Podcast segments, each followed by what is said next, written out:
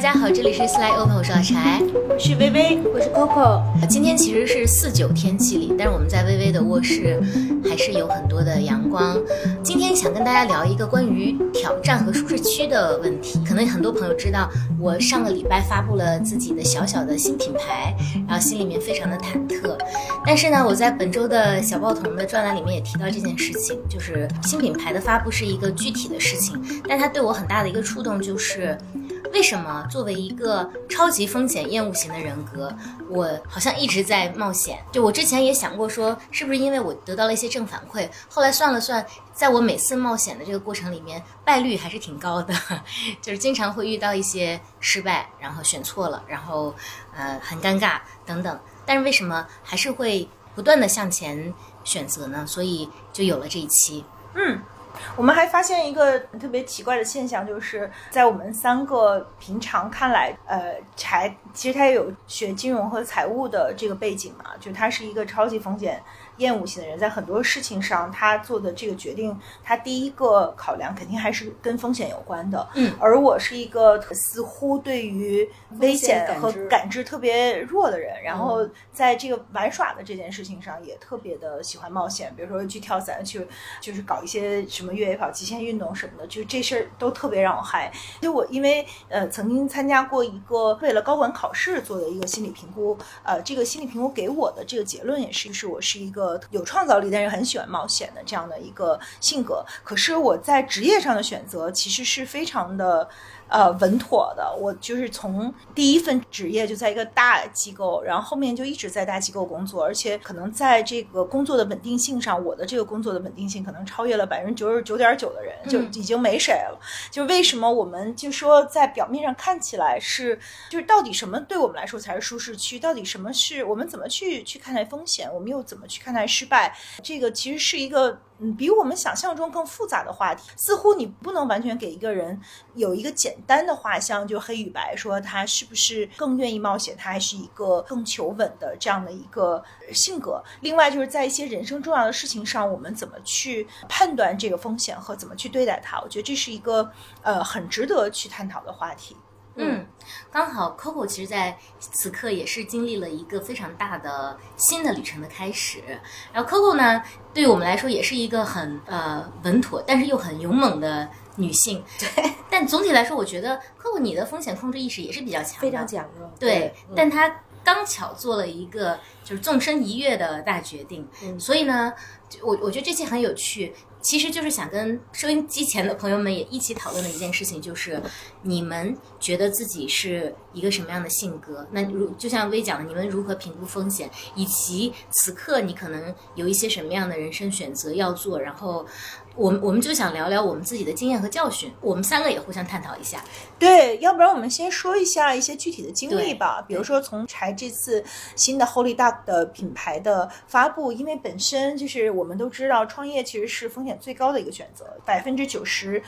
甚至百分之九十九以上的创业都是以失败告终。那么，作为一个风险厌恶型的选手，为什么才会呃选择创业？当然，另外一个 layer 就是说，他虽然是在选择创业，可是他在创业的这个过程中的每一步，其实是充分的考虑到了风险的。包括这一次呃 Holy Duck 的这个新的品牌的产品上线之后，一星期之内 就是把库存都见底儿了。呃，是因为他可能在考量自己第一批产品的数量。的时候也做了相对保守的一个，是非常保守，对 一个一个评估和判断。要不然，请柴先讲讲，就是你在一个高风险的一个呃人生的职业道路的选择里面，嗯，又要需要每一天都在就是在判断这个选择之后，呃，每一步的风险你是怎么考虑的？嗯，刚好今天来之前呢，我看到我们有一个共同的好朋友，也是我们有一期的嘉宾，叫乌云装扮者，他转发了 Coco 转发我的关于新品牌上线的那条微博，嗯，然后令我非常感动的是，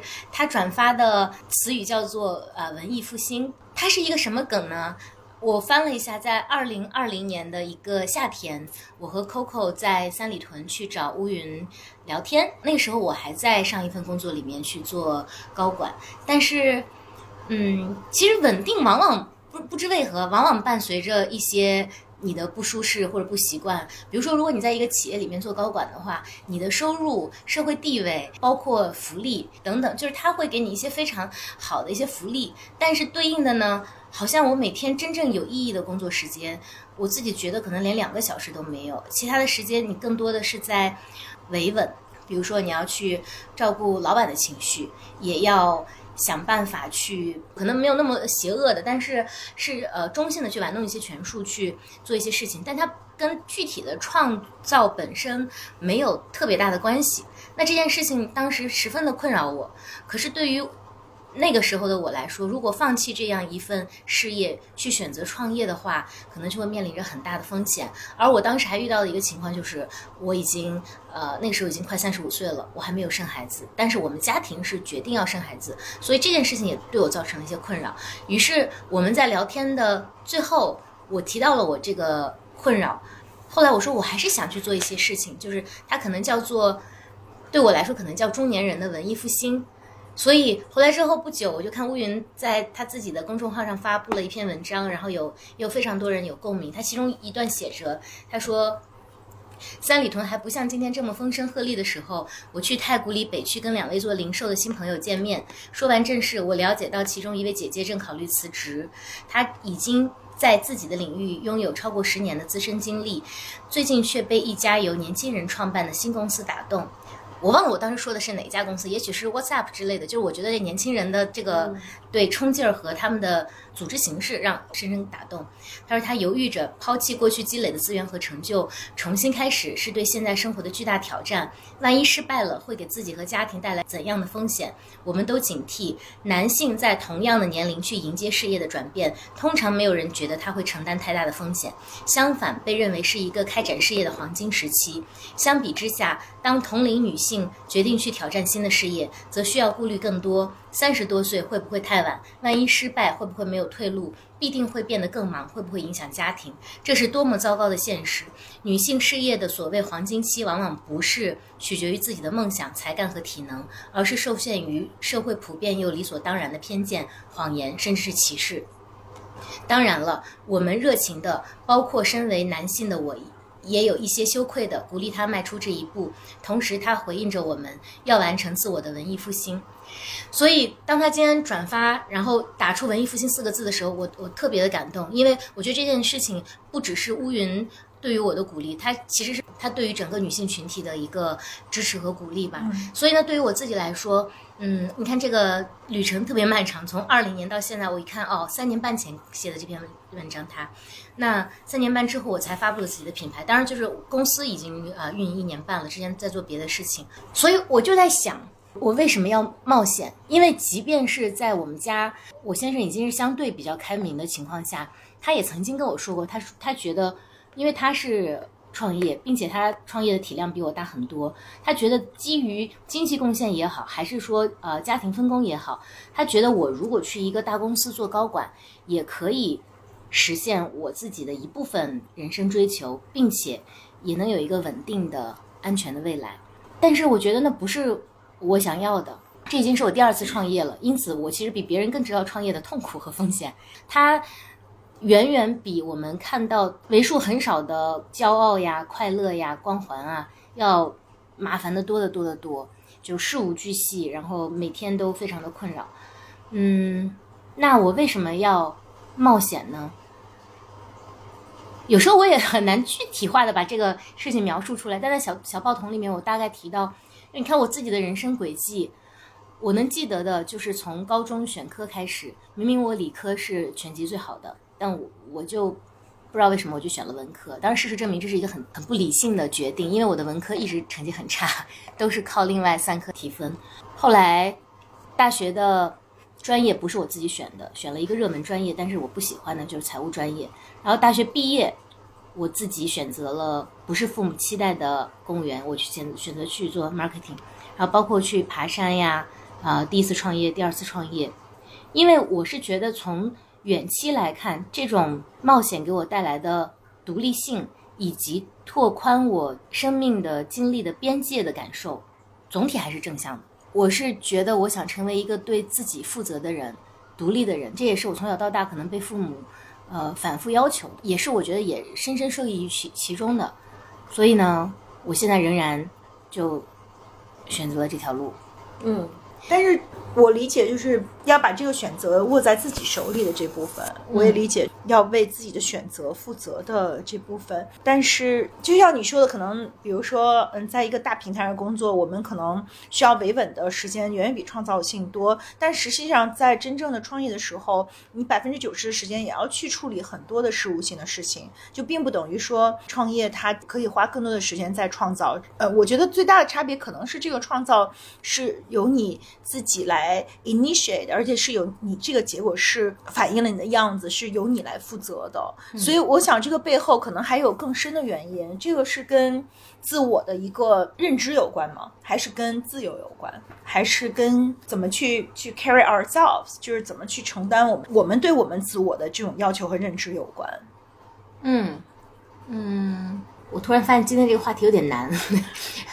其实我们今天在这期节目开始之前，大家刚好玩了一个塔罗牌的游戏，然后我 Star Seed 的呃，我也不知道那个那可能也是一种塔罗牌。嗯嗯，然后我抽到的那张牌呢叫 Homeseeking，然后是说我是要寻找到我真正的来处，而那个来处可能不在现实里面。那我有一个这样的渴望，就是我想全面的去表达我自己，就像威刚提讲到的，嗯，在大体制里面维稳和在自己的事情上去救火的区别在于，在我自己创业这件事情上。我自己大概清楚，我做的每一件事情它是高效的、有意义的，或者不是说大体制的事情没有意义，而是说我此刻的意义是路径比较短，所以我能尽快确认的，而不是说我要做很多，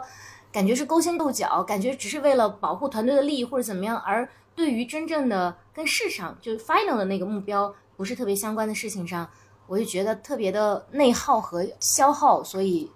可能现在就是在做创业这件事情。但我更想说的就是，我我始终觉得创业这个事情是一个新的事儿，它就是一个旅程，就跟你们现在沉迷于户外运动，你们也看到说每一个不同的 trips，你们就会觉得我看到的是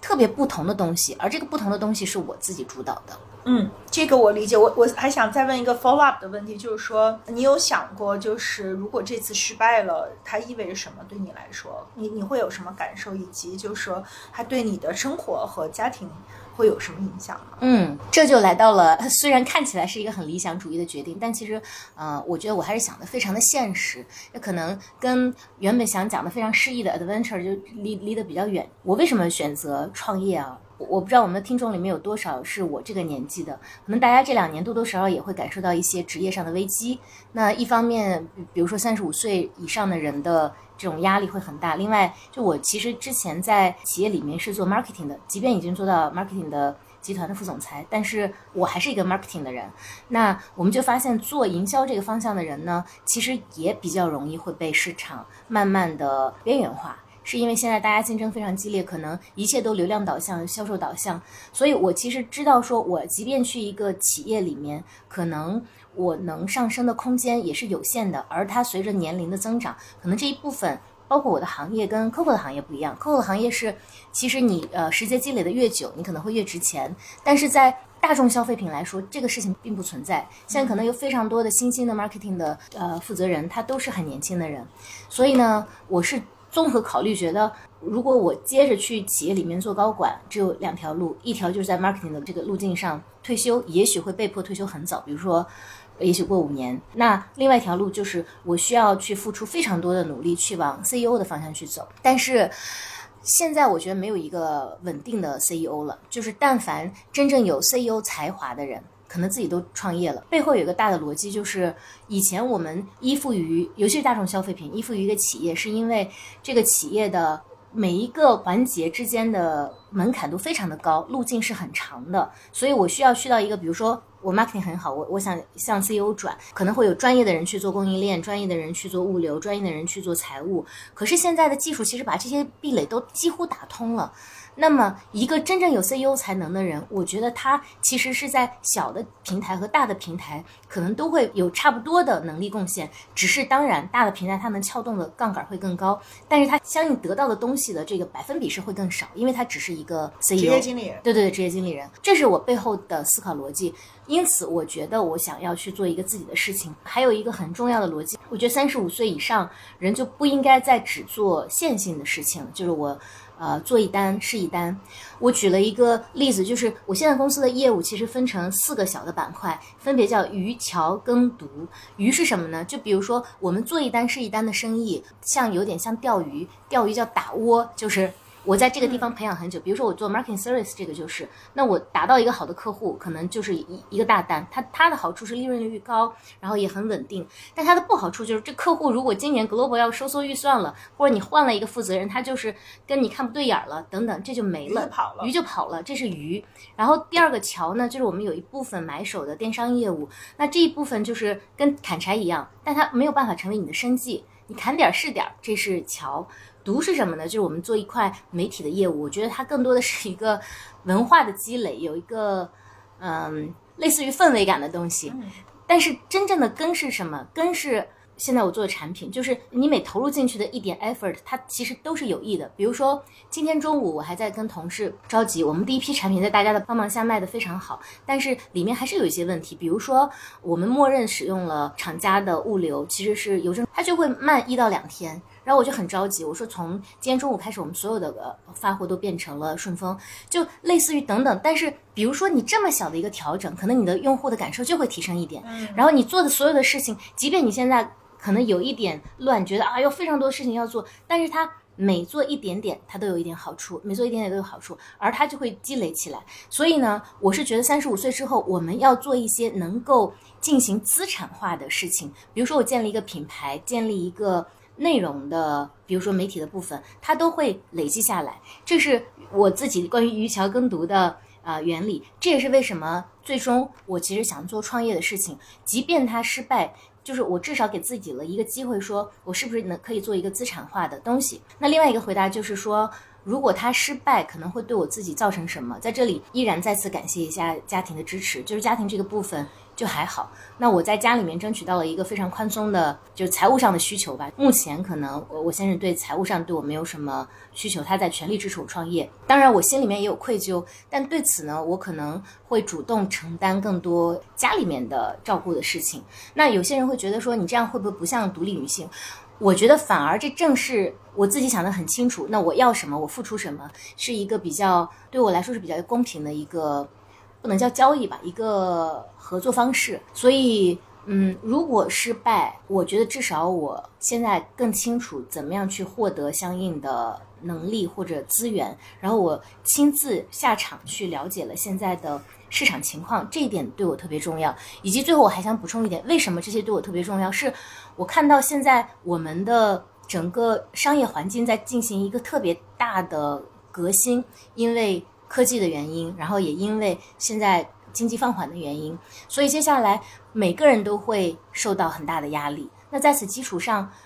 我自己感受是，整个时代在朝着一个有些人叫个人 IP 崛起，但我觉得有点像百家争鸣，它会来到了一个一个小的板块。我听过一个播客，那个女孩说的，我我觉得那个比喻也很形象。她说以前是一个独角兽的时代，接下来会变成一个斑马的时代，就没有那么多的独角兽了。但是每个人就是圈地自萌，如果有一块自己的领土，能跟你志趣相同的人，比如说你们有一个社群，然后你服务这些人，大家做得很好的话，有一个。非常垂直的领域，我觉得也很好，所以我是觉得从现在开始，我就想做一个这样子的垂直的领域，这些是我的答案。嗯嗯，我觉得特别好啊，因为我们其实没有真正的去看，就是今天特别有意义的一个一期，就是。我们会去认真的去看我们一些选择和决定背后的逻辑是什么，嗯，呃，包括我们三个人都面临其实很大的在职业上的选择，可以先请 Coco 来，呃，讲一下，因为他刚刚换了一个新的工作，其实之前也聊过，就是说对于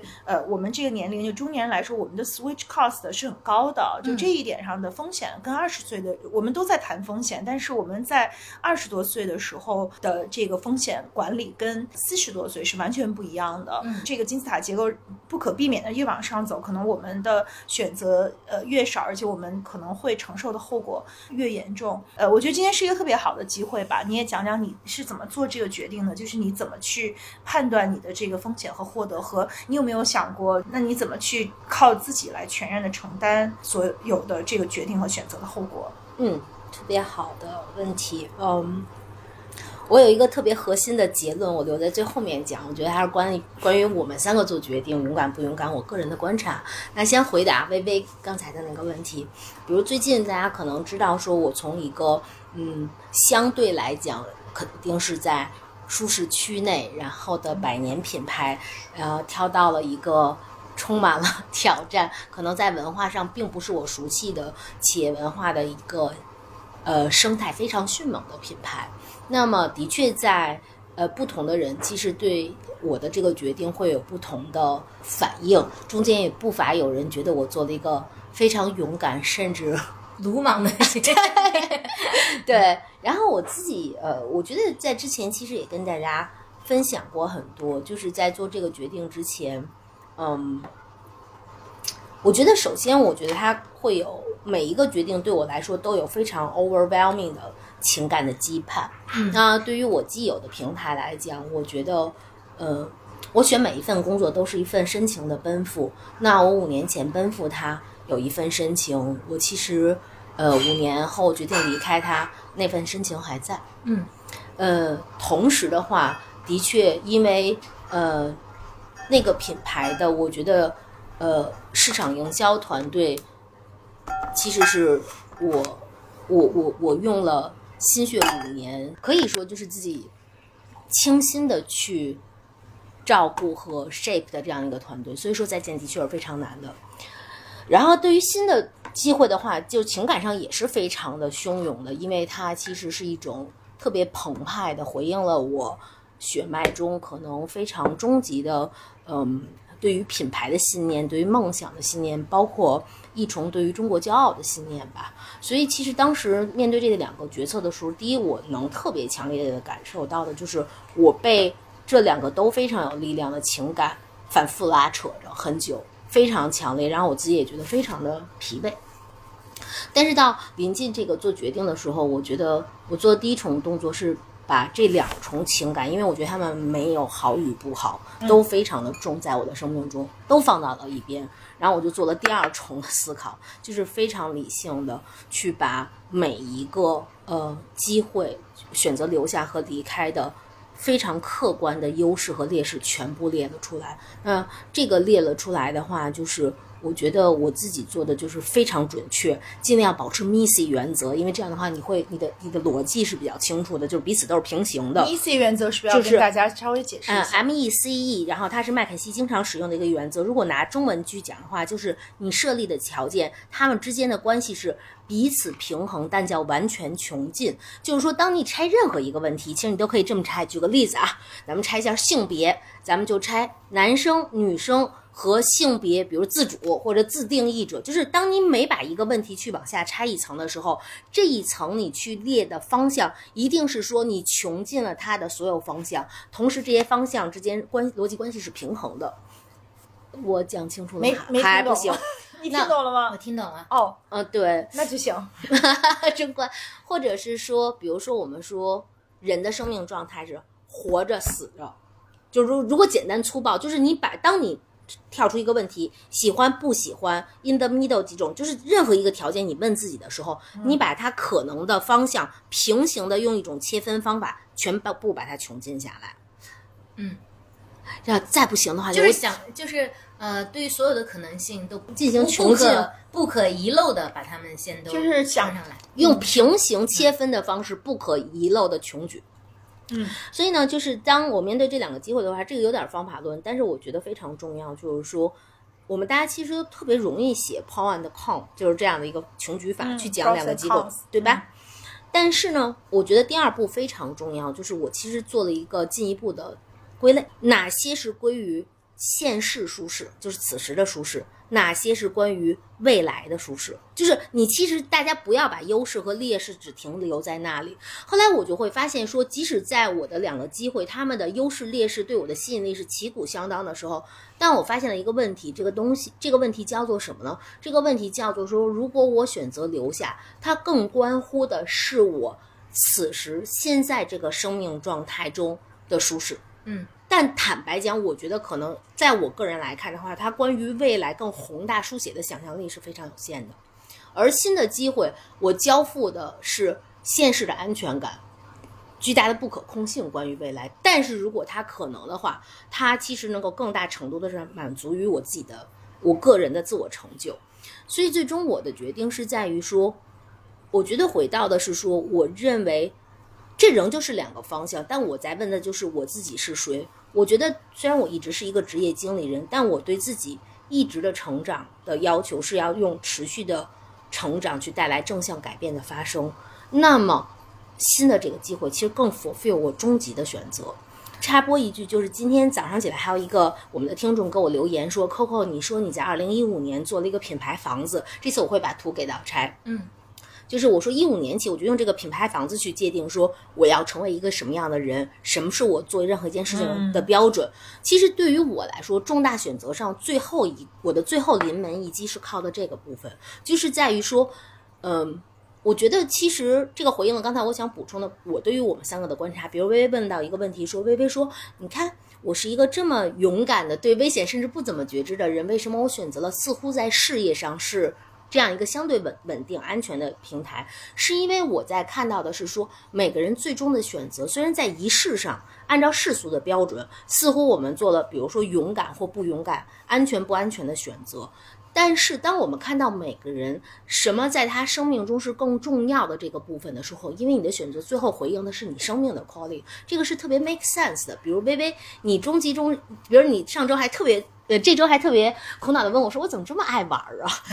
因为你 生命生命探索这件事情对你来说是特别重要的，玩耍用玩耍的方式去理解这个世界是特别重要的。所以你现有的平台，它其实回应的不是安全感，它主回应你的是爱玩这一泡，是它具是相对的这个自由，相对的自由，对吗？而柴我们看到的是柴的可能在用创业一个似乎看上去更有风险的方式去在做决定，但但不，这只是一个。选择终极的是说，我觉以我作为他亲密女朋友的观察来说，我觉得在柴的整个的生生命主调中，自由和塑造建造是特别重要的，而这个建造不是。他者之建造是关于他自己的建造，呃，对于我来说，呃，我的逻辑是在于我的我不 care 他是在平台还是我自我创业，我 care 的是说他有没有 fulfill 我说的那件事情，叫让正向的改变发生。那就是我这个是我看到的，就是嗯，在做一个，当我们去做一个所谓勇敢或不勇敢的决定，我觉得那个都更。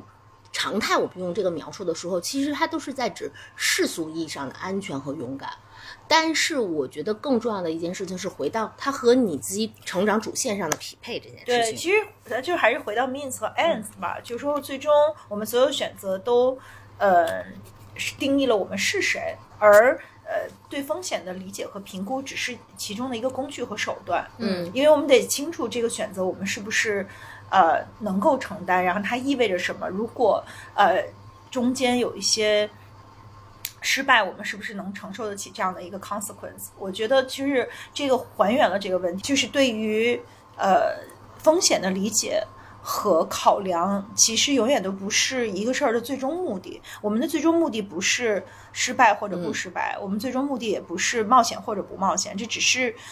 为了达成我们到底是谁的这个追求当中的一个必然先要去考虑的一个特别重要的因素。对，然后我还有一个补充，因为柴是十八号刚刚品牌新上市，我已经入职三周了。那我跟大家说一说这个做了一个勇敢的决定后，嗯，其实他他做一个勇敢决定，它不是句号，它刚刚是开始。对，然后你就会遇遇到很多真实的挑战。我甚至有天跟柴和微微讲说。我要勇敢的看这个世界，我要去实现我的梦想，然后这个世界就一屁股坐在我的脸上，说 给你看。就是其实大家嗯，刚刚嗯扬帆起航的时候都是雄心万志的，但是其实你走到真实的呃，无论是选择哪条路，都是一一路泥泞、满地渣子、满世界的鸡毛。那么，呃，我我我自己的感受是是有的，我自己的感受是这样的，就是在我新旅程的这个过程中，我也难免会遇到一些 moment，然后我问自己说，哎，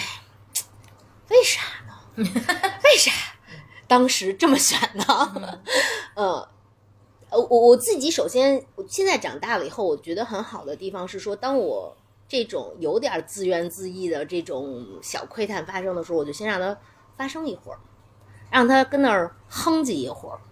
但是我我觉得是我们之前跟柴聊的一方法论，在最近对我来说是很有帮助的。就是我好像是我们在聊婚姻关系还是 relation，我我忘记哪哪一期中，其实柴有一个概念叫呃最高标准和最低标准。其实在我我们在我去做完选择之后，遇到很多非常具体的，因为在现实的生活中那种疼痛或挑战是很具体的时候，我我的动作就是。照抄了柴的逻辑，就是第一，我快速的去 check 说，我现在真的到了我的最低标准吗？啊，没有啊，那好呀，就别叽歪了。第二是说，呃，肯定没有到我的最高标准，但是他是不是在那条路上？所谓的求人得人，至少你觉得是不是你有更多的线索，觉得你还在求人得人的那条路上？嗯。然后我今天中午跟微微吃饭，还分享说。我办公室有一个 有一片特大的墙，倍儿高，因为我特矮嘛。然后我就有一天搬了一小椅子，站在小椅子上，然后就写了一行话。因为那个位置，我想的是我永远不会去擦掉那行话，直到一天我决定离开这个职位。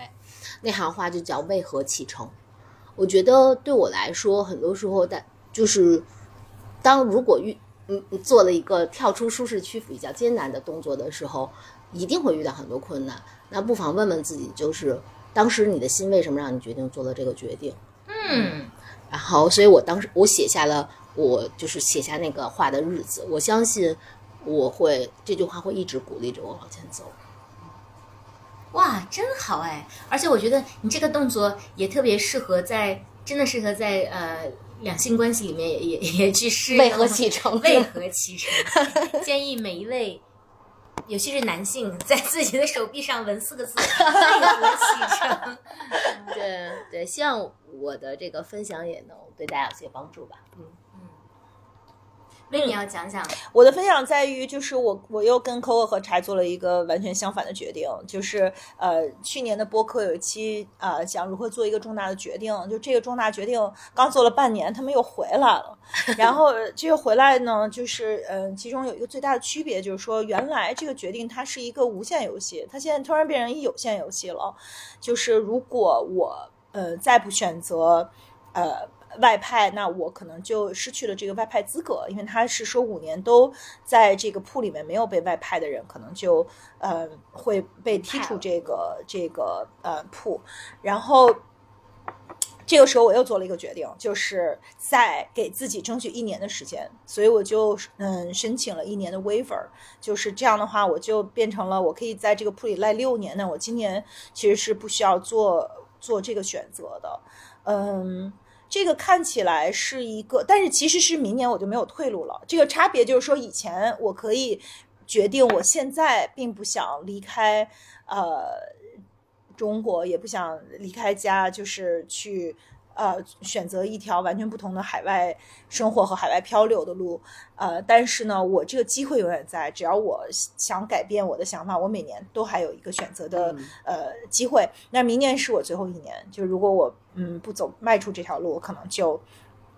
没有这个选，失去永远的失去了这个选项。嗯，我自己的感受呢，就是首先就是这事儿，我得先拆开去看，就是说真正它阻挡我的，它是冒险吗？不是，就我真正害怕的东西不是冒险，我从来都不是一个害怕冒险的人。那它真正阻挡我的是，它太，呃，对我来说太大了，它是一个生活方式的改变，它是就是我怎么去安放我的亲情、我的家人、我的朋友、我的整个的这个。呃，生活的问题，就如果我连根拔起，它这它对我来说其实没什么风险，因为这条路是一个肉眼可见的一条职场上非常在我的领域里面职场上呃很很难 fail 的一条路。只要我别太笨，只要我比较勤勉，比只要比比现在勤勉 啊，然后呃我我就是我觉得以我的能力是绝对没有问题，是可以胜任的。就是所以它不是一个风关于风险的问题，它是一个呃另外一个人生这个维度的问题。嗯但是说起就是说起风险的话，我又想了想，我人生最大的风，我我到底冒过没冒过风险？因为在职业上，我就除了跳伞这种什么玩水、什么潜水、到以及在悬崖边上徒步，徒步这种事情。呃，之外，我到底有没有呃冒过什么风险？呃，我的结论是，第一，我其实是在爱情上非常勇敢的，就几乎是只要自己认定特别喜欢，就就不顾一切，其实是不怎么考虑后果的。然后第二个是说，我可能冒的最大的风险就是，呃，当年选择去美国上学那件事情，因为嗯、就是。也是要放弃一份收入非常好的、特别安稳的、很很舒适的一个一个工作。然后当时我父母也非常反对我去上学呀、什么的，而且而且当时我的组织已经派我去去另外一个国家留学了，但是我我一定要自己离开这个组织去重新选择一遍人生。可能当时也是实在是不能忍了，觉得在一个大机构里就是特别压抑我的天性，我我实在受不了。另一方面就是说，这个选择当时也是非常非常艰难的。就是我记得我刚刚去呃美国的那三个月的，就第前三个月是如此难熬，就每天都以泪洗面，每天晚上就回家就自己哭一会儿，是这样走过来的。可是这个 turn out 是我人生最好的一个决定，然后对我是一个 transformational change，是我最呃深刻的一个改变。和和我其实，在后来就是他重新定义了我人生所有后面的道路和我对很多事情的选择和看法，所以就是说我我真正去纵身一跃冒险的那一次，我的确是一个巨大的受益者。当然，我们在就是嗯 take 任何风险的时候，都会为此付上呃代价，都都要为此付出很多的东西，我们才能撑得住。呃，但是另一方面来讲，就是至少在我有限的这个呃 risk taking 的人生经验里面，其实往往就是。属属于舍不着孩子套不着狼，就是你往往你付出的那个，你冒的风险越大，可能你的收获越大。当然，你也有可能是最后一败涂地，但是那样的一种呃，你在我们在舒适区里永远不能获得的可能性，这个是一个呃非常非常真实的。所以就是。嗯，我觉得可能还是回到，就是我们播客上很多时候我们去想，就是可能有一些事情我们不能把它，呃，有一些决定和选择，我们不能把它只贴一个标签儿，就是要穷尽它有很多这个后面它到底是什么的呃问题。但总体来说，还有一个理论，我觉得呃可以让柴仔讲讲，就是他就说攻和守，如果我们不能够呃决定的时候，还是应该选择攻。嗯啊，而且你还挺信奉这样的一个嗯呃理念的，就是这个是不是也是跟呃这个怎么看待风险有关？嗯，就是我有一句 自己的话叫做“攻守不定，选攻”。呃，但它的大前提，我在这儿刚好有一个机会跟大家澄清，我觉得特别好，就是它一定是攻守不定的时候，而不是你确定了要守，然后你还去攻，那就不对了。我觉得攻守不定意味着你实在可能经历了反复的推敲、反复的比对，你发现觉得好像这也不行，那也不行，你其实是确定不下来的时候。那这个时候，因为我爸爸有一句。经常教导我的名言叫做“前面的路是黑的”，就我们攻守不定是因为前面的路是黑的，你也不知道说留留下来好还是说前进好的时候，我觉得往往在这种情况下，我会选攻，是因为最直接的一个原因是，如果你守了，你未来会后悔。对于我来说，我是一个会永远想说，如果我当时攻了呢，我会有什么样的结论？这是第一个原因，怕后悔。第二个原因就是，他的确会拓宽你人生的体验。然后我完，我是一个完全的体验派。我觉得人生最大的成就对于我而而言，就是有更多的体验。那因此我，我才能更好的理解个人和世界。所以呢，功无论如何意味着，无论是成还是败，都意味着你会有更多的体验。第三个就是。在我的所有的经验里面，因为我自己特别喜欢的一本书，虽然它是一本特别直白的畅销书，但我很喜欢，就是呃《牧羊少年奇幻之旅》。其实它就非常符合我自己的呃人生观，就就是你在你永远会在旅程上遇到未知，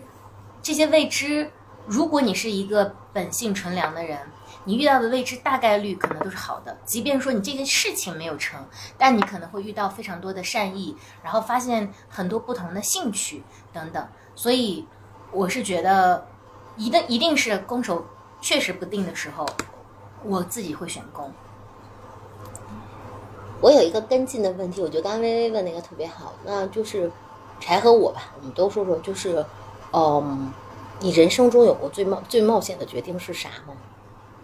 嗯，好问题，你有答案吗？我我先，因为刚才他说说，我在想，第一，我觉得我认真想了想，我好像，因为咱们去讲的是你意识到它是很大的风险了，嗯，你还去做这个决定。的确，我觉得除了眼巴前儿，我刚做的这个不太有，因为我可能前面的话有过那种茫茫无知，即使后来带到了很懂的选择，对，即使有的是，即使带来了巨大人生改变或者巨大的人生教训，但是都不是那种就是摆在前面。当你有意识，然后你说好，我来 take 这个 risk 吧。我刚才就是大略的想到这儿的时候，觉得我似乎就没有。这个可能是一个，这个就是最近的这个职业转化是一个，但严格意义上，其实我也不太，我我觉得它是它是一个勇敢的决定，但其实在我心中，它也不是一个特别冒险的决定，我还是想的比较清晰了，说去做的。如果非得有，就有这就是这个吧。嗯，我。就是在学业和事业上还蛮多的。就我刚其实提到，比如说文理分家分科的时候，我明明是一个理科就奥赛，呃，永远在全市能排前三的人，文科一塌糊涂。当时因为可能年纪太小了，不明白政治和历史都在讲什么，然后每次都只能在及格线上挣扎。我还是选文科，坚定不移选文科，然后就杀过去了。事实证明也不怎么样，但最后还好，其他三科确实确实很很强，所以还是拿了第一。然后第二件事情叫做考北大，矢志不渝考北大。所以呢，我在呃高中毕业的时候就觉得我一定要上北大中文系，其他全都不服从分配。所以我第一次高考，十五岁的时候是以全市第五的成绩落了榜，然后没有任何学校可以接收我，因为我就不服从分配。然后我后来大学毕业一年之后，呃，我我当时在雀巢，其实是一个大家都还蛮羡慕的职业，但是我一年之后对当时。对我寄予厚望的那个老板说：“对不起，我要去考北大了。”我又一次去考北大中文系，然后哎，又落榜了。所以就是你看，其实我的选择都承担了巨大的代价。然后就是登山，我坚定不移要登山，然后就差点第一次遭遇暴风雪，差点挂在上面，还好第二次。登顶成功，然后就创业，反反复复要创业。就是其实我第一次创业，公司虽然卖掉了，然后现在它还活着，呃，结局也还可以，但它绝对称不上是一个成功的创业，呃，股权关系啊等等，呃，带来了很很大的问题。所以我觉得我在这些方面其实一直在冒险。嗯，想想感情问题好像也是，因为我们那天其实讨论过，说你因为什么去选定一个人嘛？嗯，我觉得这可能可能跟我是狮子座有关吧。我没有什么逻辑，就是这个人就是这个人，那算算冒险吗？还是算火象三傻？就是就没有火象三傻，就没有想很多，然后就运气好呢，你就遇到一个人。但是我因为我上升是金牛，我有土象托底的一部分，就是这条路我选了，我就认了，那我就想办法把它呃维护到最佳状态，这是我我自己的人生逻辑。所以我感觉我好像还是挺。冒险的啊！这么一听，我觉得你老冒险了，觉得你跟薇薇都超级冒险。我没有怎么冒险，我感觉就冒了一次险。我感觉薇内是审慎思考后的冒险，那叫真冒险。我这可能真的就有点活像三傻。嗯，不，我觉得你是有一个呃，你有一个 vision，然后你就奔着那个 vision 去，呃，无论就是你其实你还蛮不折不挠的。就是你你想做一件事儿的，就是无论这个事情的代价有多高昂，你甚至为了为此要重新高考一年，是吧？复读了一年，是是，对，就是你要嗯需要去，就是我觉得这样很很牛逼啊，就是特别不折不挠。但可能跟你想象的也不太一样，是因为我写的时候，我觉得我肯定能考上，然后最后就没考上。而且这件事情对我的打击其实非常非常大，这是我人生中遭遇的第一次重大挫折，对我整个世界观也有了很大的动摇吧。因为我以前很骄傲，我一直成绩不是最好的那个，可是就高考的时候，好像就突然。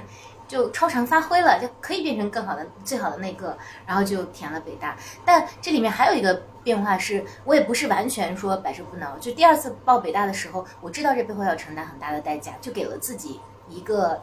期限。那如果这一次我裸辞去尝试考不上，好，我这辈子我也不再尝试这件事情了，我就放手了。嗯，所以就。这可能是我做决定的方式。我觉得我我性格里面有一些纯勇的部分，我自己管它叫，就有点像火象三傻的那个特质。但它给我带来的好处就是，我我倒不怎么纠结，就成就成了，败也就败了吧。好，你说这个就是让我想起一段无关的经历和感受，但是也想在这里分享一下。就是我们大家曾经说过，人生有没有特别后悔的事情？嗯，我我整体说没有太多后悔，但是如果有一个我可以重来的话，其实恰恰是。高考和是不是要复读？嗯，我的版本是我当年只要就是各种原因吧，就是我一定要上人大新闻系，嗯，然后我也就是呃非常小的分数，就是没有上到人人大新闻系，所以我学了去了一个呃也是就是因为我们的那个制度的逻辑，就直接调到了二本，嗯，的一个北京市的大学，然后四年我非常的不开心，我记得不开心到呢就是。我好像也跟你们讲过，就是说四年我打车跟师傅从来都会说你往前走，我从来不说那个学校的名字。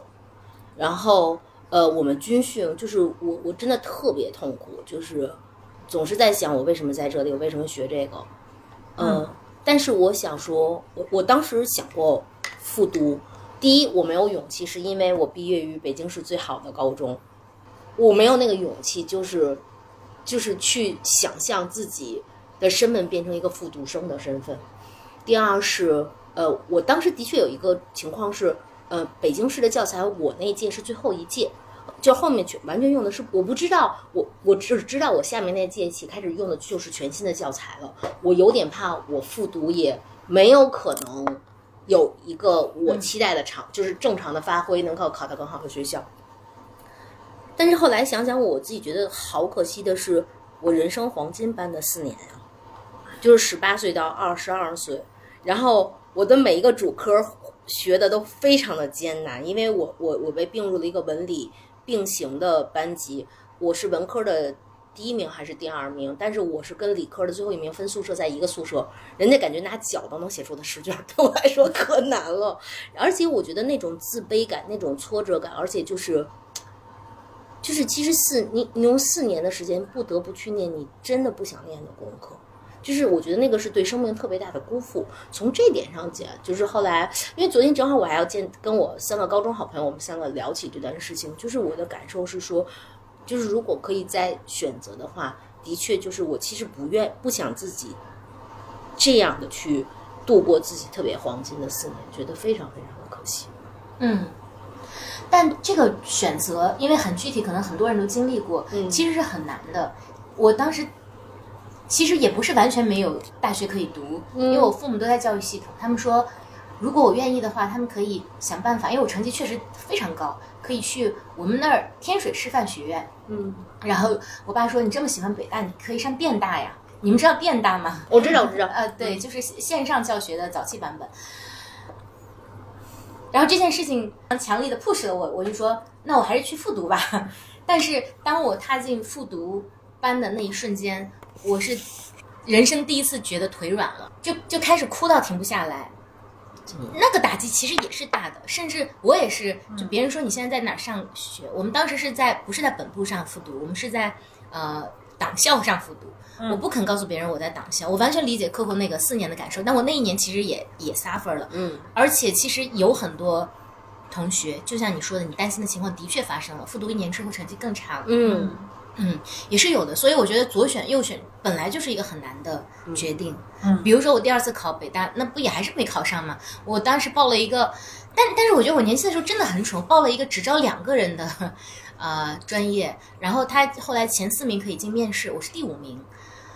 就我那年学的很辛苦的，后来 Coco 还借过我一本书，上面看见我画的密密麻麻，那是我的教材。对对对对，中文系的教材。对，所以我只是想说都不容易，嗯选 A 选 B 都不容易。嗯以及就从这个角度讲，我觉得微微选择，比如说你选择为了亲情啊、爱情、友情留下来，我觉得它不是一个不勇敢的选择，相反，可能你顺应着这个安排外派了，那才是正常的一个趋势。你是逆趋势而行，我也觉得挺勇敢的。嗯嗯嗯其实最终还是回到我们就是需求排序嘛，就是到底什么才是最重要。但这个里面就是，其实我看到的是，嗯，就是唯有我们真正看到这是一个什么样的问题，你你才能考虑战术的问题。就是你得先理解这事儿到底对我们来说意味着什么。所以我今年就是我在咨询的空间里很快就定了我的这个战略，就是我要在 by myself。a year，然后我今年最大的目标就是我要去呃申请一个短期的三年的三个月，呃三呃短三个月的短期的，就就是去感受这个这样的一个职位对于我来说意味着什么，在一个呃就是陌生的地方从去工作和这个这个工作本身的职业路径对我来说意味着什么？我觉得，就算我最后做了一个决定，放弃这样的一个人生，在很多人看来是就是非常难得的一个机会，那我也非常清楚的知道我到底在做什么，我到底在放弃什么，或者我我如果迈出这一步，我到底呃迈向了哪里？我我希望自己有一个机会去 prototype it，我才能够呃知道。当然，就是我觉得我们的这个工作还是很幸运的，就是还能有这样的一个选择，就是去呃短期三个月先试试，看自己、呃到底是不是。能够呃接受永远的放弃它，或者有或或者真的是迈出这一步吧。就我定了这个战略之后，就特别 peace 了，就高、高兴兴的去马来西亚大吃大喝啊、就是嗯。但是我自己也看到了，就是我们当时在聊呃人生重大决定的时候，我还非常笃定的认为，嗯，生活和其他就是除了这个工作之外，就我我我不希望这个工作是唯一定义我的一个呃巨大的存在，就是我我得定义我自己的人生。只是又回到那个宇宙第一大问题，就是说，那我的价值感除了是一个特别会玩和爱玩的人之外，那对我来说这个是不够的。嗯就是我的工作本来给了我一个能够呃去体现自己更更大的价值的一个机会，可是它又跟我的生活的需求对冲了，这个是一个我自己面临的一个困境。这个可能跟冒险没什么关系，但是它也有可能后悔啊，它也有可能失败。就像我们说的，因为我这个呃也是因为它没它不 reverse，就是它我我不是说过几年我我不想干我就可以回来，其实我就回不来了。所以有很多呃 layers 的考量，反而是我现在又看到了一点，就是如果说明年。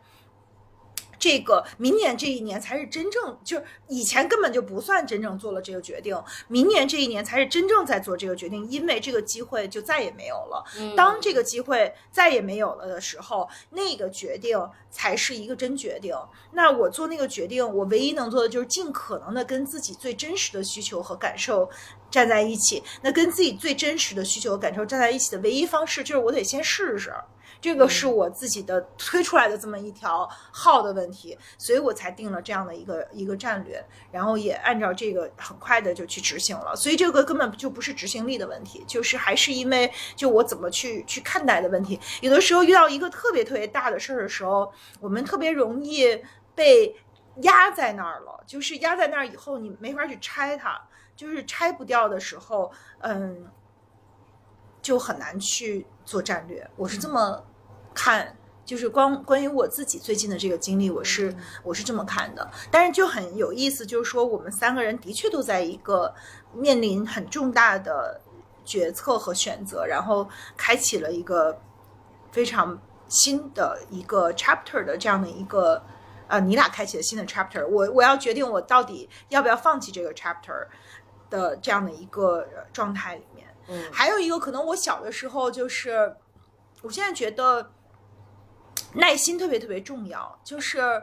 呃，我我小时候就觉得有什么事儿，就是你现在决定就得就得做，就这个决定你要，比如说爱情更是这样了，就是其实就是当下我就是想跟这个人呃在一起，那我就是纵身一跃，然后就不计后果。可是我现在可能反而会觉得有很多事情是需要有耐心的，就是我如果我可以不做这个决定，那我就要拖到我非常笃定和和和。peace 的时候再做这个决定，我能拖一天算一天，就是应应该是有耐心的，而不是说马上一定要逼着自己去做这个决定我。想起一个梗，我们这个策略叫做事缓则圆。对，然后我一直没有问过你，你在这个铺里面，其他的 peers 他们都是，他们都走了，就我我是我们考试那一届最后一个没没动的人了。所以我说你其实挺勇敢的，你做了一个逆大流。是的，对对我就是在逆逆潮流而对动。对对对。嗯，而且嗯，我们组织里面也很少有人会呃站出来说宣布，我觉得家庭更重要，我觉得玩耍更重要，我觉得生活更重要。哦，那我觉得你给你们组织带来了很大的价值，真的。对，以及你刚刚提到说我们三个可能都在呃重，其实是重大决策的这个时间点上，我是觉得现在整个社会大多数人都在 重大决策的时间点上，有些人觉得北上广待不住了，或者不想待了，要走。我最近跟很多人这么聊过，那有些人觉得公司。要裁员了，或者公司快没了，那怎么办？呃，有些人也觉得，比如说我们之前的嗯嘉宾里面其实也有，就是明明蛮优秀的，然后整个中国区没了，就对种种吧。所以我觉得现在就是来到了一个转折的历史时期，所以我觉得我们这一期的这个主题还蛮重要的。嗯，也希望能启发大家都去想一想。你现在在面临什么样的抉择？包括更年轻的朋友，我也经常收到私信，考公不考公？考了公之后，在宫里面 不舒服，要不要出来？然后，嗯，感情也是，反正就是种种吧。我觉我觉得对，就是确实要想。另外，因为我我会觉得在感情和事业上的决策，随着年龄的增长，嗯，我自己感受是应该正相反的。就小的时候。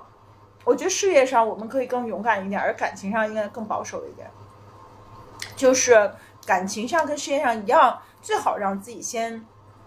给自己两三年的时间去 prototype 它，去试，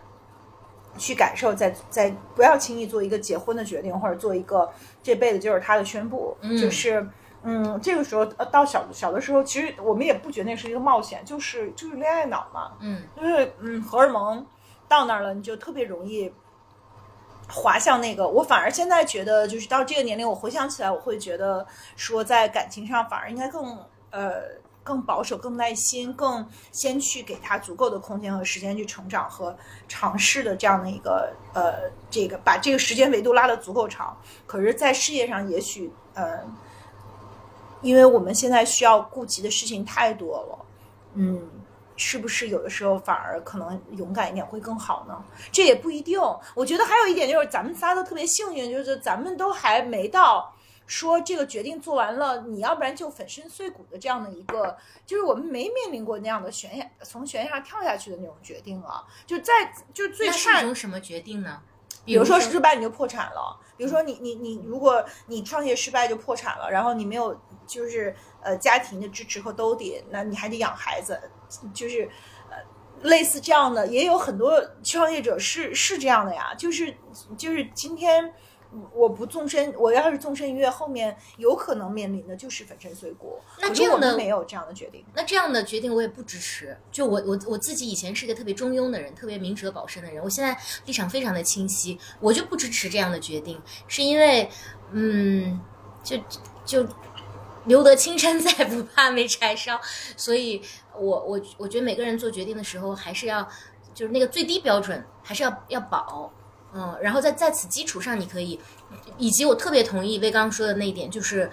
年轻的时候事业上更大胆一些，因为你需要反复尝试，给自己足够多的试错机会和试炼的赛道。你最后确定一个之后，你要以未来三十年、四十年甚至五十年去。去在这个地方生根，这一点非常重要，所以一定要找到自己喜欢的事情。嗯呃，然后但另外那个我觉得更振聋发聩，就是感情上其实可以呃稍微保守一些，对，多试，然后多测，我我我特别认同这个。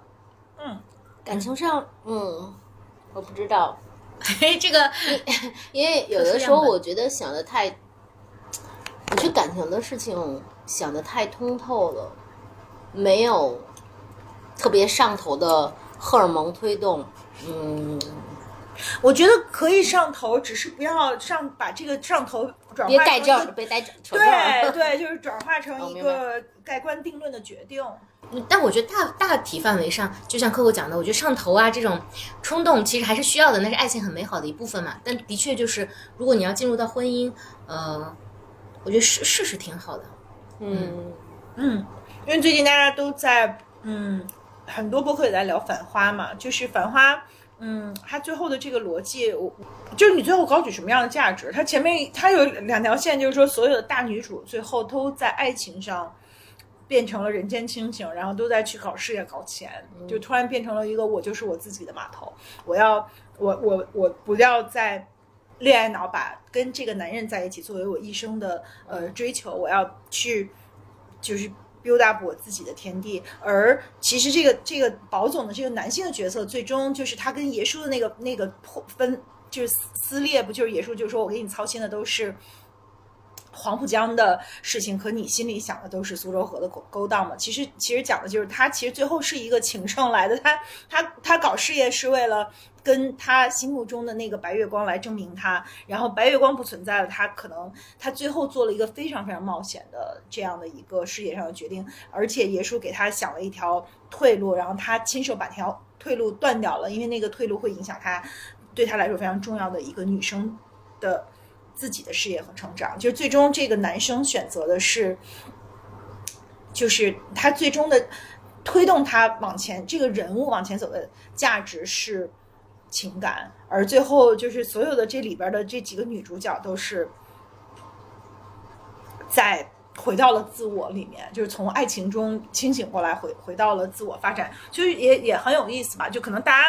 呃，我听了一些博客聊聊《繁花》，可能嗯，《繁花》有有很多每个人都呃有自己的这个角度，更多的聊上海文化，可能在我看来就是一个很有意思的一点吧，就是在情感上，最终或者说在人生的一些选择上，我们最终高举的是一个什么样的价值？是是把我们自己放在前面，还是把这份呃情感放在前面？那这里面有什么真正的本质上的不同？还挺值得探讨的。你们都没看吗？我看到第十四集，我最近有一种特别强烈的感受，就是我难道变成外星人了吗？我跟现在大家特别共鸣的很多事情都无法共鸣。我看到十四集，我看不下去了。就人们都说什么，我看十三集，什么第十到第十四集特别好，就是感情线进来之后，我就不喜欢看了。就感情线太强的话，前面讲那个商战的部分，我是觉得挺带劲儿的。你看，所以每个人的需求不一样，我不喜欢看感情线，感情线来了之后，我就啊。闭上了眼睛，嗯，我还没看，因为我就在看我，因为我一直在看原著嘛，就对没就没时间看，但我是计划看。作为一个文化现象，做 marketing 也得看了，嗯，我会补上的。对，然后说回来，刚刚其实提到，我觉得我本质上还是一个风险厌恶型的人，在这里讲一个很好玩的现象啊，就是很多人以为那些探险家，因为我做户外嘛，都是风险偏好很高的人，但实际上，呃。有一些心理的调研显示，根本不是的。他们只是喜欢，比如说跟大自然接触，喜欢去尝试一些新的目的地，或者在 performance 上面追求更好。但他这跟风险其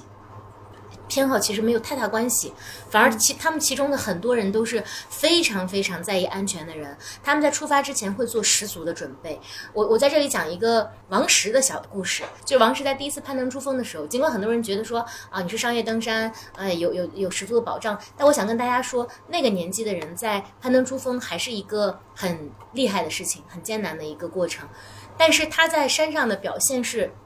他每到一个营地，当人们松懈下来，开始互相攀谈的时候，他就不怎么说话了。当然，我也是听说的，他就一直在保持自己的体力，他不乱喊乱叫或者怎么样，这样他才会有足够的注意力和精力去进行下一段的攀登，因为这个是比较大家比比较共知的一个人。那除此之外，真正更多的、更厉害的探险家，其实都是非常非常风险厌恶的。回到我觉得 Coco 说的一句话，我我特别喜欢，就是就是还是要看它的本质是什么嘛。就比如说我这次创业，大家可能觉得啊，创业是一个很冒险的决定，那是因为大家刻板印象里的那个创业都是。呃，举债或者卖房，对，或者融资或者怎么样？那我这次有多保守呢？其实我是有呃接到投资的机会，而且不止一家。但是其实我在第一次创业的时候就发现，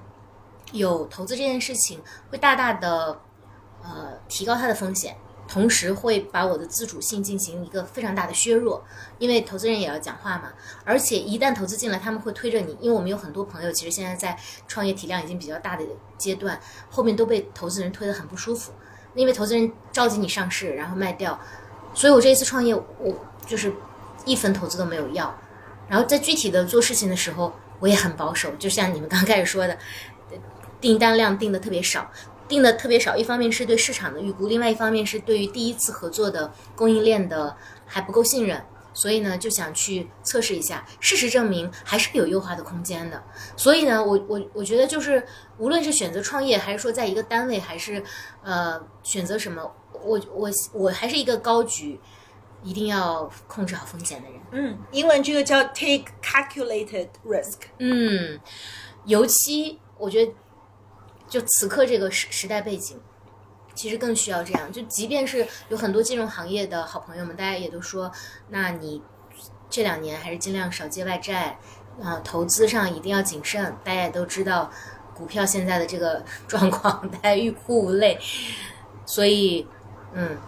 对，这是我要分享的一个。嗯嗯，所以就是所谓的冒险，它永远都不是一个非黑即白，说我冒险或者我。不冒险，嗯，而是如果我们选择去面对一个风险的话，我们要想清楚，就是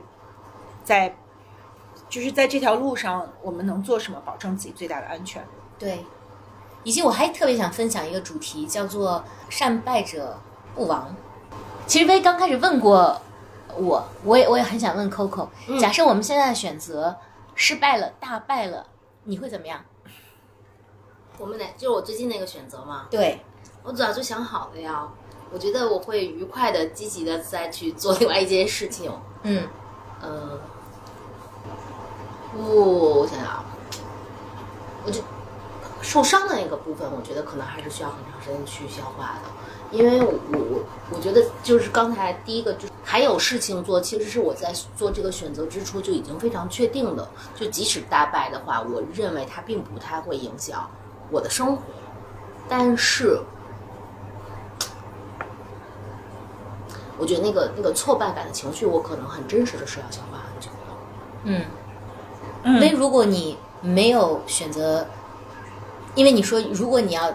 呃 take 的那个 offer，你你外派了，其实你胜算是很大的。但如果你没有外派，回头你觉得自己做了一个失败的决策，或者说影响了他人对你的看法的话。那我就还是就回到 Coco 那句话嘛，就是为何起航和为何不起航，先想清楚为何起航。你我那我可能那个时候我就会想，那我就想清楚我为何不起航，我当初呃为什么要要做这样的一个选择吧。我反而其实在这个事业上没有太受到，就是非常幸运的是，因为我我也比较懒，老在一个工就没怎么换过工作，所以就。没有过面临过这样特别大的这个失败的滋味，但是我在情感上是面临过非常大的人生的打击和失败的，以至于呃，我有很长一段时间就是特别自我怀疑。因为大家在播客里，如果就是跟我们很多年的这个听众都知道，我是一个在四十六七岁之前从来没有过任何一个亲密关系超过过三年的人，然后我每一次谈恋爱都。以呃失败告终，然后有一段时间我特别自我怀疑，我就觉得说 What's wrong with me？为什么就是到底我哪儿错了？为什么每一次呃都这么难呢？就是为什么每次的创伤都这么大？就是那个时候，可能对我来说，就是我没法去拆解这个失败，就我没有看到这个失败，其实就这不就这不是我这，关键是关系这件事吧，它不是一个人的，它是两个人的。还有一个问题是，如果我没有处理好我的原生家庭，呃，带给我的很多东西，就我还没有走到自我看见、自我理解、自我接纳的那条路，没有真正爱自己的时候，其实是很难碰到一个非常好的关系的。其实，呃，如果现在比如说换了。我觉得啊，以我现在的这个 self awareness，呃，如果再遇到同样的人，可能我们之间的相处方式也会呃非常不一样。但这并不等于呃我失败了。我觉得只是因为当时呃一个是运气问题，一个是当时两个人都卡了很多东西，就是都把自己的原生家庭的很多创伤投射在这个关系里面，以至于两个人都没有能量去解决它。在这个过程中，呃，面临的这个问题，但是我是不是都全力以赴了？我是不是都真心的拿出自己的全心去爱了？而，嗯，就是 give it the best，give it the all all of myself。我觉得就是我做到了，我也就没有什么可后悔的。只不过这条路让我走向了自我看见，让我走向了向内求，去走上了心理咨询的这个选择，和到现在做了这个播客，跟大家去呃分享了很多呃成长的感悟。可能就是换了我自己，后来我我其实也不知道遇到亮亮是先因还是先果吧，但是我我自己能看到的是，如果我没有经历以前的那些失败，如果亮亮他没有经历在遇到我之前的情感上的那些巨大的伤害和挫败，可能我们现在的相处方式。嗯，是非常不一样的。我们不会有现在这么珍惜，我们也不会有现在的 emotional maturity 去呃处理两个人之间的很多的可能会出现的问题，就是不能那么好的去去化解它。所以所有的这个失败，在情感上的失败，我觉得那种自我怀疑就是特别侵蚀性的。但是我们要好好去，如果我们能好好去利用失败去看自己的话，其实是有很大的机会。这个失败对我们来说也是一个很重要的滋养。嗯，我也是前几年接触到这个词，叫做呃“善胜不败，善败不亡”。你们没发现，就是人们经常会提及说，我我做一件事情的胜率是说多少？大家是正向评估这个事情的，很少有人想说，如果我失败了，大家就会说我心情怎么样，但很少说，如果我失败了，我用什么样的策略去，或者说我怎么样能更好的失败。其实我们一直在学习如何胜利，就从来没有学过如何失败。可是如果你掌握了如何失败的技能的话，你其实就给自己创造了更多可以去挑战的空间和更多的可能性。这个事情，这个观念的转变对我的呃触动特别大。呃，第二个呢是，我觉得失败我们其实可以正正视它。就首先，比如说我们评估一个项目失败了，或者一段感情它破碎了，我们可以管它叫失败。但失败绝不等同于我这个人有什么问题，就是这个失败我们只是一个名词，就是它哦这个事儿没成，它就是失败。但是它不代表这个事情我有什么问题。我们更加应该要做的是说，在这个失败的基础上，我们想想如何能更好的呃存活下去，并且就像魏刚讲的，这个失败如何给我们更多的启示，或者说作为契机去开启更好的下一段呃未来。所以呢，我在这儿特别推荐一款产品给大家，进突然进入到了带货时间。我不知道你们有没有听过，有一款药水叫做康复新液。再次说明，这里没有任何商业植入。康复新液是我有了孩子之后，呃，他的肚脐上曾经出现过一些溃烂，然后医生开的一种药水。我当时用了之后发现特别神奇，因为原本大家说要做手术，当时他才只有不到不到一个月，结果这个康复新液用上之后，它很快就愈合了。后来我在用遇到不同的病的时候，医生都让我去用这个康复新液。康复新液是什么呢？它就是能把你的伤口迅速愈合，比如说你刮了、蹭了、烧伤，甚至如果你有痔疮，你去坐浴康复新液比用马应龙还要厉害，就非常非常厉害的一款药药水。但是以及啊，如果你有胃溃疡、有胃炎，喝康复新液也可以；如果你有口腔溃疡，吞康复新液吞吞服也可以。就是这款药水强大到说，你有任何溃烂，它都能让你迅速愈合。但是这款药水特别的恶心，味道特别的糟糕，是因为它的原料只有一种，叫做美国大连，它是用小强做的。嗯，我为什么绕了这么远讲美国大？脸，对，大连虫字旁一个廉颇的廉。哦，它是一种类似像蟑螂一样的昆虫，它就是蟑螂，对对对哦对对，它它所有的原料就是就是蟑螂。我我在这儿想讲的一个事情就是，我曾经特别特别不喜欢蟑螂，好神奇啊！但是蟑螂是我所知道的生物里面最生命力链最对对生对对对最强的，最最强的。我是亲自见识了这个蟑螂的生命力在人的这个治疗上使用的事情，我就在想。我们也会受伤，我们事业失败会受伤，情感失败会受伤。但假设我们有什么办法能够强健我们这个生命力的话，就像这个蟑螂一样，我们就善于愈合的话，或者我们甚至把这个败每一次的失败，就像我说的，它变成一个 trigger，我们可能能开启更厉害的事情的话，我觉得其实就不用再害怕失败了，或者说失败它就具有了更加正向的意义。所以回到说，我们要不要突破舒适区？要不要去冒险？要不要去承担一些你曾经没有承担过的事情，从而再做更高的塑造或者更新的旅程？我觉得，如果大家是像我这样的心态，如果你又能够前进，也可以自愈的话，问题就少了很多。嗯，是的，我最后再就是我想再补充一点儿，就是我想到了，就前一段时间我去母校给孩子们呃讲讲，就是互动一下，然后也也讲讲这个职业上的选择呀和呃一些话题里里面，我观察到就说，嗯、也许这这也是一种危险的 generalize，但是似乎就是现在的零零后呃 millennials 他们的选择是我们这期播客中的看见正相反的，就很多人其实，在大学毕业之后就选择很快的进入家庭，就很快的进入一份呃情感，然后呢，他们选择职业就特别保守，就大家都想想去考呃公务员，要不然就想进国企，就是呃他们呃就是很多的这个倾向性是选择事业的时候更加的保守，而选择情感的时候特别的快，就是这个决定似乎在。嗯，就是大学毕业的时候就把自己的人生很快的固定下来，然后你你可能再过一个一眼能够看到未来的这样的生活，就是给给可能会有一个很大的安全感的生活。可是这样的生活真的是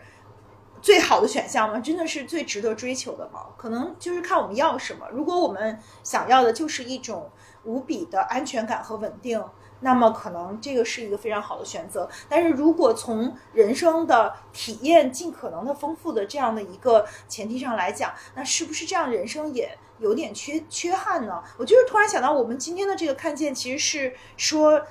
在年轻的时候，我们应该更多的去冒险，更多的去拥抱失败，然后从这个当中去。变成我们的财富，去去成长，去不断去探索，才能焕发我们最大的这个生命的潜能。可是似乎好像现在我看到的完全不是这样的，很多的呃年轻人都是做了一个相反的决定，就是让我突然有点唏嘘。嗯，我其实是挺理解的，而且我这里有一个我自己的理论，就是首先我特别能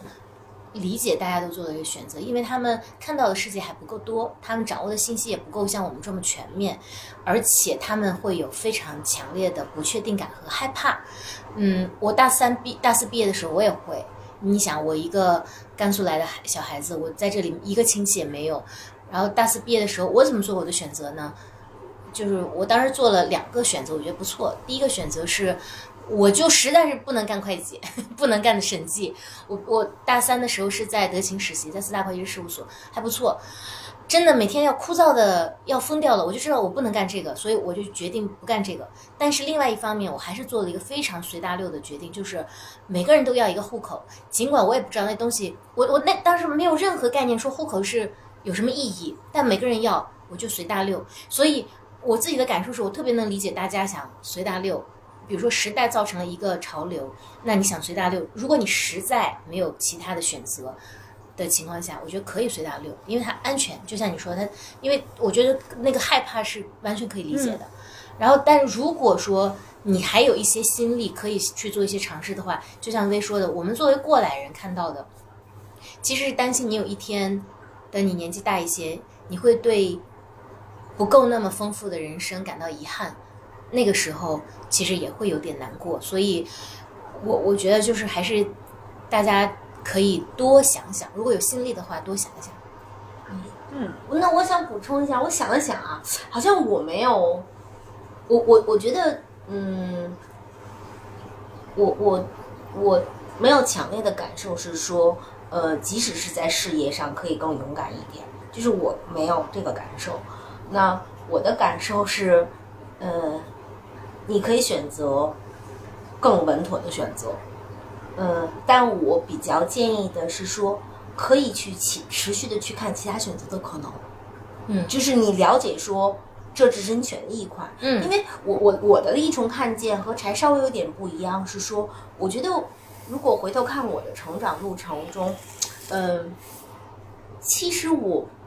我知道的可以的选择还是比较有限的，我更多的选择的决策是沿袭着我的成长路径去做选择。就是无所谓勇敢或不勇敢，因为它好像更多的是这种铺陈在我眼前、比较直接在我眼前上的一些选择。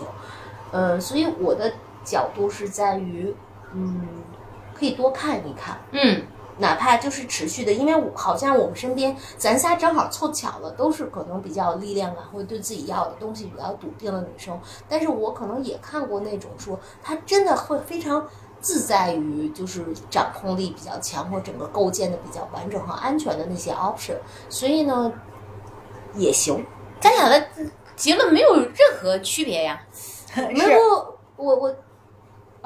对，是一致的，是一致的。对，我的意思是说，如果你非常恐惧，这恐惧是很正常的。首先不要自我怀疑，如果非常恐惧，然后你想要找一个安全的随大溜的呃事情，我觉得嗯不不不用有任何的。怀疑或者说愧疚感或者怎么样，就就可以随大流，就因为我们都是从那个没有力量的时候过来的嘛。只是我是说让大家多想一想，就是如果有心力的时候多想想，多看看，然后可能多听听，这也很好。嗯，嗯，是的，好吧，那我们这一期。就稍微有点沉重，但是很呃掏心掏肺的跟大家分享了关于舒适区、关于冒险、关于选择、关于失败，对，关于成长，对，这么一期，希望能给你带来或多或少的启发。如果你有什么样的感想，或者现在正在遇到什么样的事情，都欢迎留言给我们。嗯嗯，谢谢。那我们就先这样喽，拜拜，拜拜，拜拜。Je me lève et je vous souris. And the winner is la vie. And the winner is l'amour. Je voudrais remercier ma mort pour faire preuve d'autant de patience, façon de conjurer le sort d'avoir peur avec élégance. Je voudrais remercier l'ami qui sait mieux que moi qui je suis. Je l'embrasse et je lui dédie mes cuites mon enfance aussi. And the winner is la vie.